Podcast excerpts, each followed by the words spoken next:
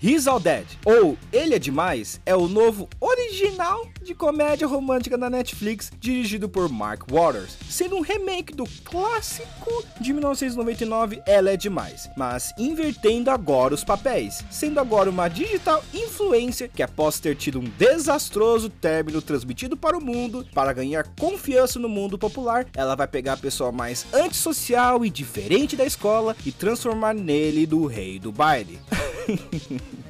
ok. Só vou dizer uma coisinha.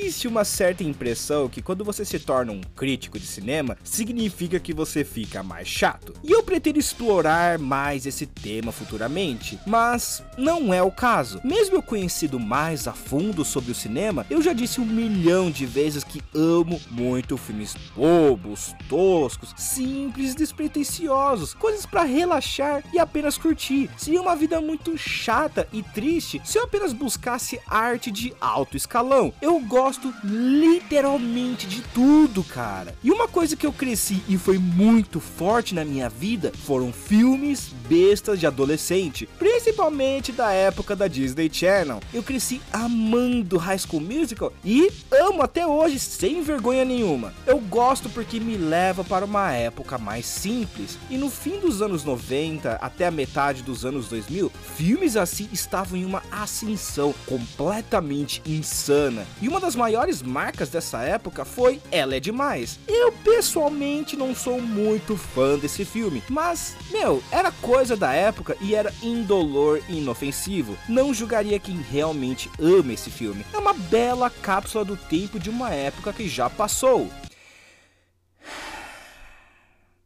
Agora, por que diabos a Netflix parou e pensou: hum, vamos fazer um remake de um filme nichado daquela época? E criou Ele é Demais, um dos produtos dessa geração que me fez ter vergonha de ter sido adolescente em algum momento na minha vida.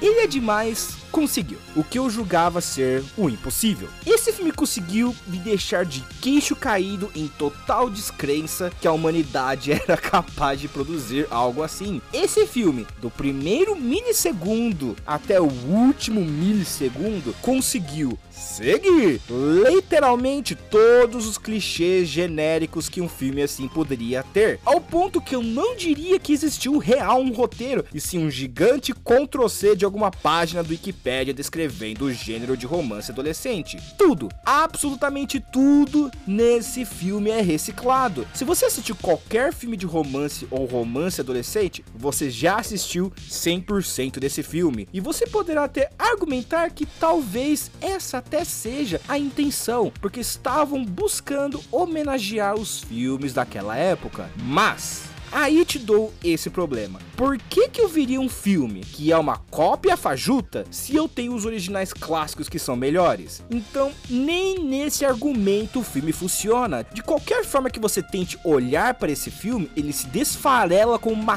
caixa de paçoca esburrada na parede. Mas o verdadeiro motivo que esse filme não funcionou é a geração que ele apela. Apesar de toda a história, trama, desenvolvimento de personagem, edição, direção, apesar de tudo ser ser estupidamente igual a qualquer filme de 20 anos atrás, seu público-alvo não são os millennials azedos e velhos como eu. Seu público-alvo é a geração Z. Então temos um filme com conceito velho tentando apelar para uma geração que assiste TikTok e Reels a pouco do dia inteiro. E quando eu digo apelar, é real apelação. A quantidade de elementos visuais para atrair a atenção da geração Z é tão ridícula que eu fiquei realmente chocado. É memes, linguajar de jovem digital, hashtags, emojis, números musicais que possuem dança TikTok. Esse filme foi como ver um TikTok de uma hora e meia. E agora partindo para o meu lado velho, eu que não suporto ver 15 segundos de TikTok, esse filme foi como uma tortura de um calabouço alemão.